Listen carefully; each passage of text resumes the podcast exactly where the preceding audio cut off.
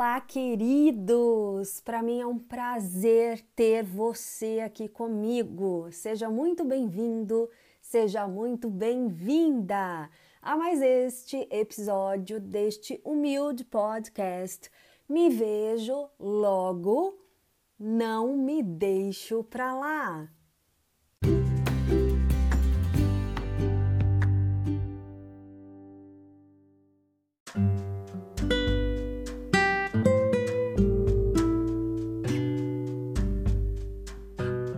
Muitas vezes nos falta um repertório emocional, porque não aprendemos a lidar com as nossas frustrações, emoções e a identificar os nossos sentimentos. Quantas e quantas vezes lá atrás, quando crianças, escutávamos: Caiu? Levanta! Engole logo esse choro. Quando o casar passa, isso não foi nada. E por muito tempo nós automatizamos, aplicando isso em vários aspectos, contextos da nossa vida adulta. Por exemplo, Fulano lá no trabalho me falou uma coisa e eu não gostei. Ah, deixa pra lá. Ele é assim mesmo, na maioria das vezes, não adianta. Minha parceira estava tão irritada que me tratou mal. Poxa, não foi legal. Mas deixa pra lá, amanhã ela estará melhor. Ai, meu parceiro estava tão focado no projeto dele que nem lembrou da nossa data especial de hoje. Ah, deixa pra lá, não quero mais pensar nisso agora. A gente se acostumou em deixar pra lá, porque não prestamos a atenção devida às nossas emoções, porque queremos evitar conflitos, não queremos lidar com aquele sentimento que está ali incomodando. Mas se deixarmos ele quietinho, quem sabe, talvez, possa ser que ele pare de incomodar. Você que de repente esteja pensando que tudo isso é uma, entre aspas, perda de tempo e que na prática temos que passar por cima de tudo isso e sobreviver, porque a realidade da maioria, ninguém tem tempo para essas, entre aspas, bobagens. De fato, eu concordo com você nessa premissa da sobrevivência e que existem sim realidades tão escassas de recursos que a sobrecarga é tamanha que entre um afazer e outro, o modo automático aparentemente funciona melhor. Por exemplo, a gente levanta, faz o café, talvez alguém leve o filho para a escola, Aí vai trabalhar, volta do trabalho, pega o filho da escola, chega em casa, vai fazer o jantar, vê se todo mundo está bem, coloca a roupa para bater, organiza a cozinha, dá uma revisada em algo pendente, toma banho, escova os dentes, vai dormir. E no outro dia tudo se repete de maneira mecânica e muito parecida. Mas e agora nessa pandemia? O que você tem feito? Como que você lidou? Porque em algum momento você teve que se frear. Talvez o filho tenha parado de ir para a escola, caso você tenha, né, algum filho. O marido começou a trabalhar de casa, quem sabe junto com você. A rotina se modificou principalmente no quesito convivência consigo mesmo, consigo mesma. Agora você ouve mais os seus barulhos internos. Já não há como despistá-los e distraí-los com outros afazeres. E aí, como você tem feito? Ignorado? Encontrado outras válvulas de escape na comida, na bebida alcoólica, em algum outro artifício prazeroso, porém danoso à sua saúde? O que você tem feito por você?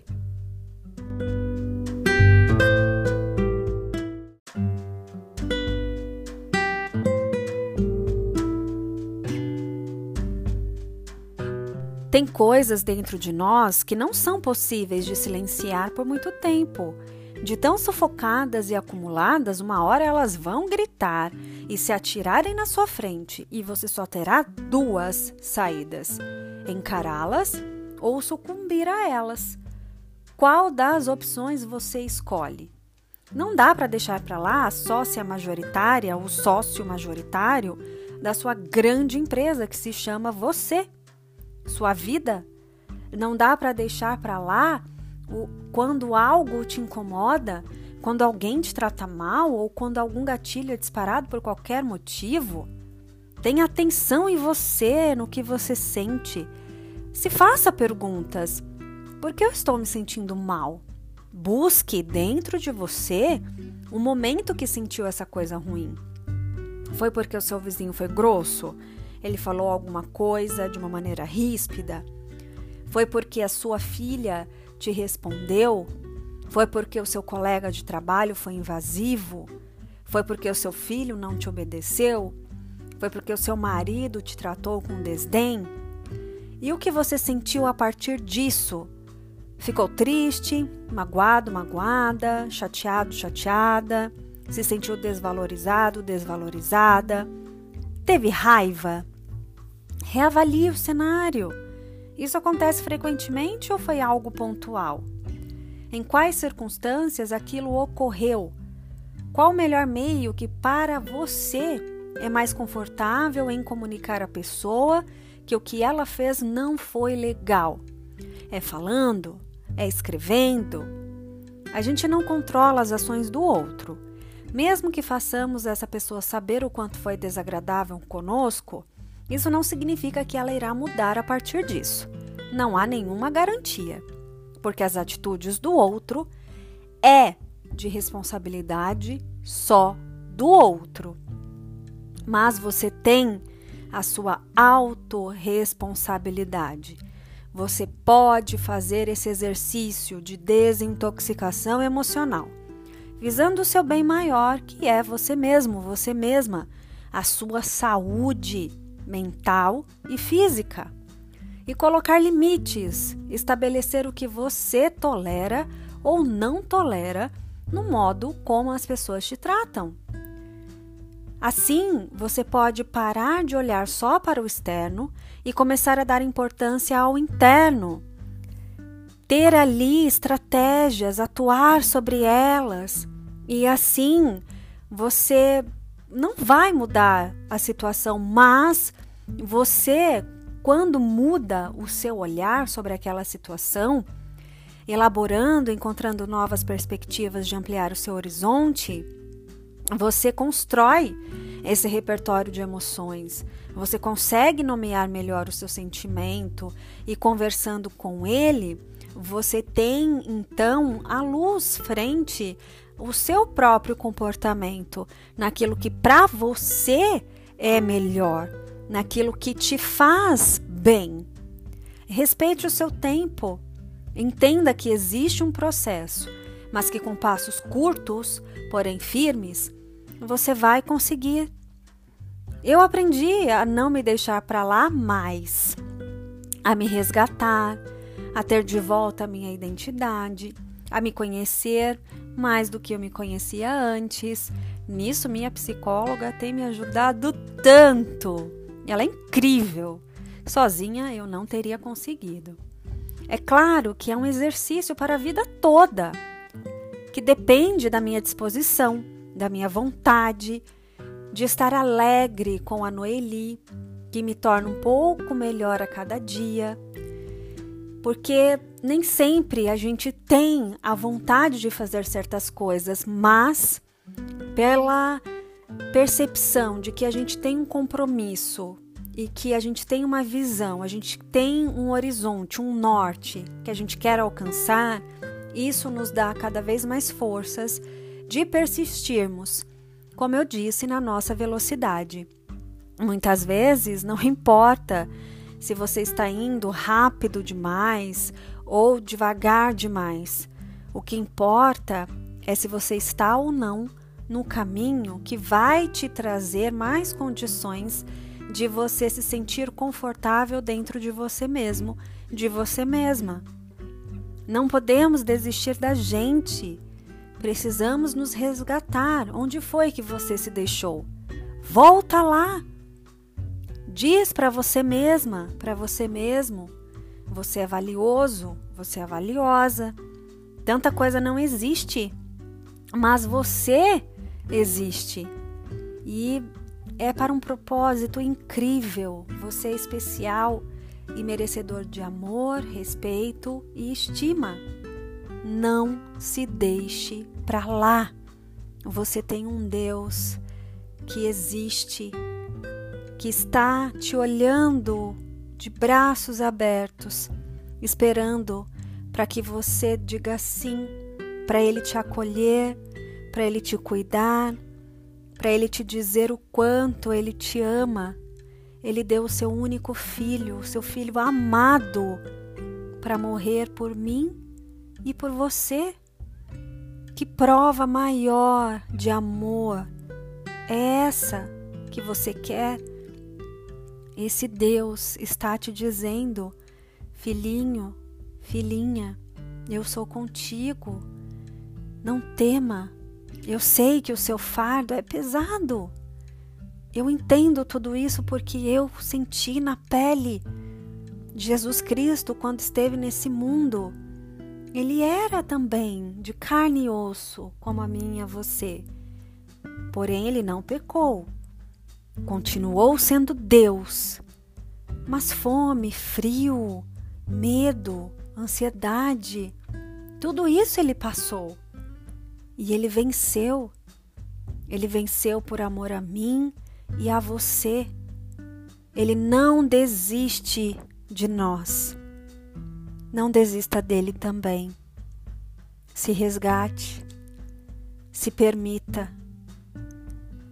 e se faça cada vez mais esperançoso, esperançosa naquilo que esse Deus de amor, de paz e de esperança tem para sua vida. Não deixe isso para lá.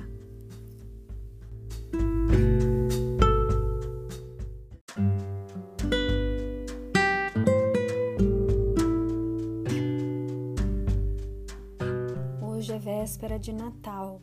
Eu não sei se você vai passar com seu esposo, com a sua esposa, com seus filhos, se você tiver.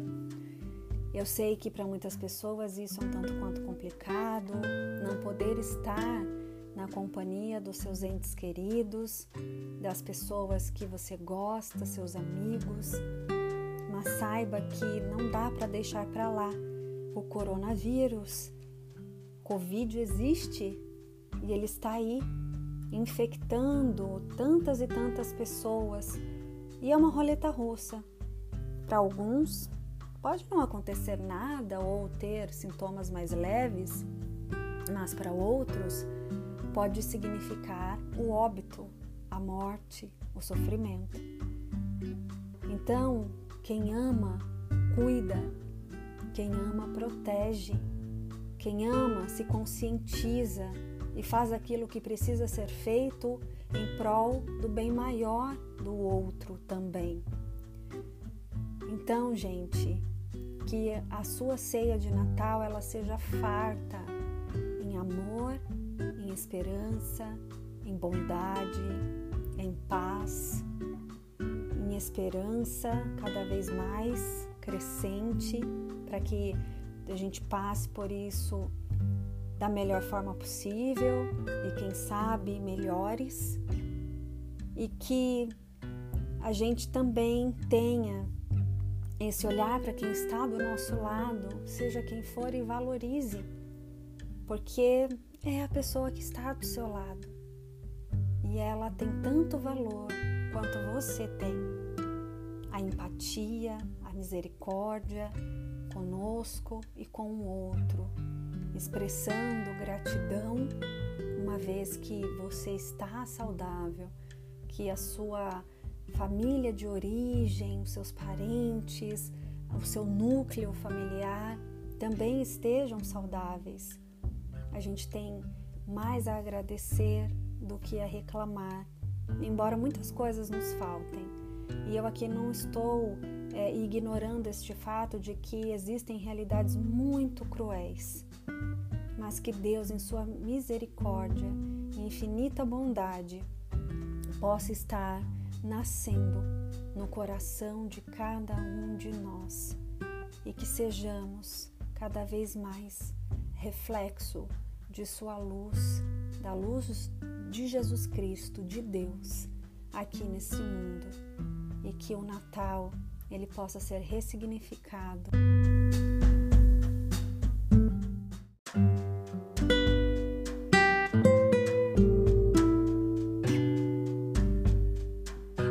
Que Deus possa abençoar a mim e a você.